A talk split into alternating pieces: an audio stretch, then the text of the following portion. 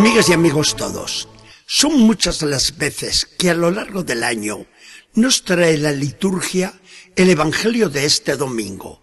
Jesús paciente, Jesús con la cruz, Jesús que se pone delante de los suyos con el madero a cuestas. Y esto mucho antes de que llegase la hora del Calvario. Porque Jesús lo lleva muy metido en el alma sabe que ese va a ser el final de su vida y lo anuncia sin miedos, no para asustar, sino para infundir ánimos a todos sus seguidores. El Evangelio de hoy es muy importante porque nos dice lo que es la realidad de la vida cristiana, deber, sacrificio, entrega a la voluntad de Dios. Pero no es para echarnos hacia atrás en el seguimiento de Jesús. Todo lo contrario, porque aparece al final como una visión divina la gloria de la resurrección en una salvación completamente segura. Este Evangelio se desarrolla en tres escenas seguidas. La primera, importantísima, es la confesión de Pedro, tantas y tantas veces repetida, por la importancia que tiene. Jesús se retira hacia los poblados y aldeas más retirados al norte de Galilea. Y cuando llega a Cesarea de Filipo, les hace a los doce esta pregunta. ¿Quién dice la gente que soy yo? Sabemos las respuestas dubitativas de los discípulos. Unos dicen que eres Juan el Bautista que ha vuelto a la vida, después que fue degollado por Herodes. Otros dicen que eres Elías, que ha de volver. Otros que uno de los profetas antiguos. Muy bien. ¿Y ustedes? ¿Quién dicen que soy yo? Pedro da la respuesta acertada que como explica Mateo, fue una revelación directa de Dios. Tú eres el Cristo. Por Mateo también sabemos cómo Jesús promete a Pedro en este momento que un día le entregará las llaves del reino, es decir, lo constituirá cabeza visible de la iglesia como vicario del mismo Jesús. Muy bien, esa es la primera parte que por muy importante que sea, no es lo que hoy le interesa a la liturgia de la iglesia. La segunda escena es la central de este Evangelio. Jesús expone ahora a los doce cómo va a ser el final que le espera en Jerusalén. Tengo que hablarles francamente. Voy a tener que sufrir mucho. Todos los jefes del pueblo, los ancianos, los sacerdotes del templo y los escribas me van a rechazar y me matarán. Pero después de tres días resucitaré. Los apóstoles quedan aterrados. Esto le va a suceder al maestro. Y Pedro, que después de la escena anterior ya se siente algo importante, toma aparte a Jesús y se pone a aconsejarle. De ninguna manera, Señor. Esto no te puede suceder a ti. Jesús hace un gesto violento y mirando a los demás discípulos, le dice severamente a Pedro, apártate de mí, Satanás. Me resultas un tropiezo, porque tú no piensas como Dios, sino como los hombres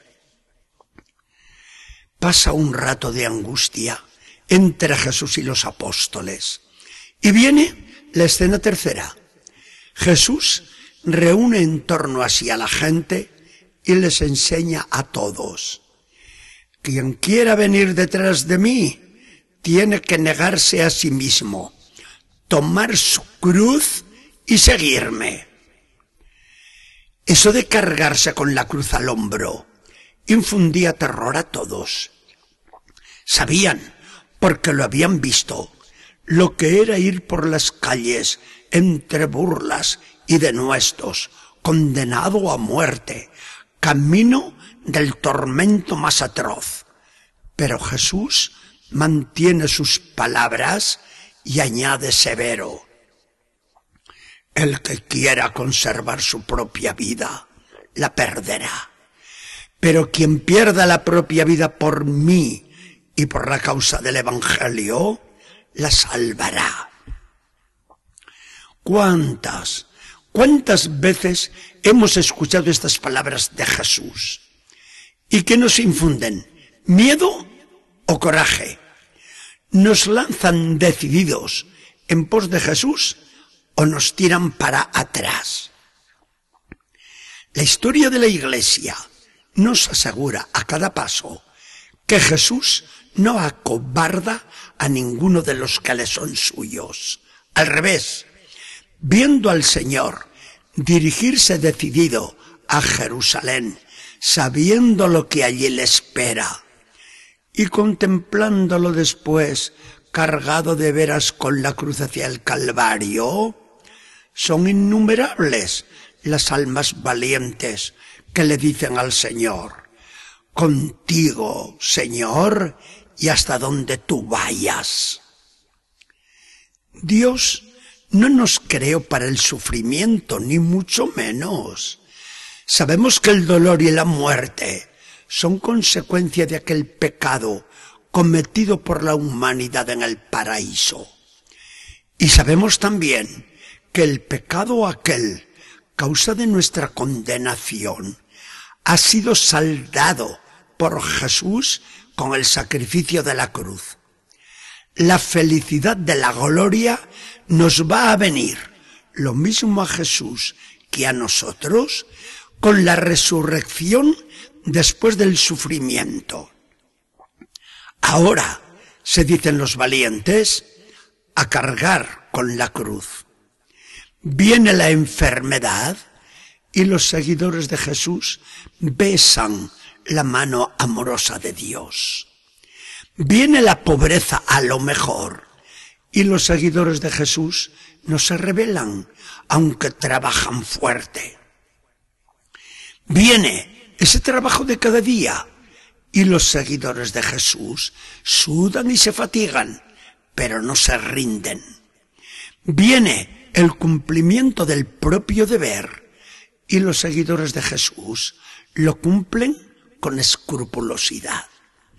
En ese llevar la cruz de cada día, ponen los seguidores de Jesús toda su gloria. Saben que así se hacen dignos de su jefe, su maestro y su señor. Ahora con la cruz a cuestas, después con la gloria inmortal.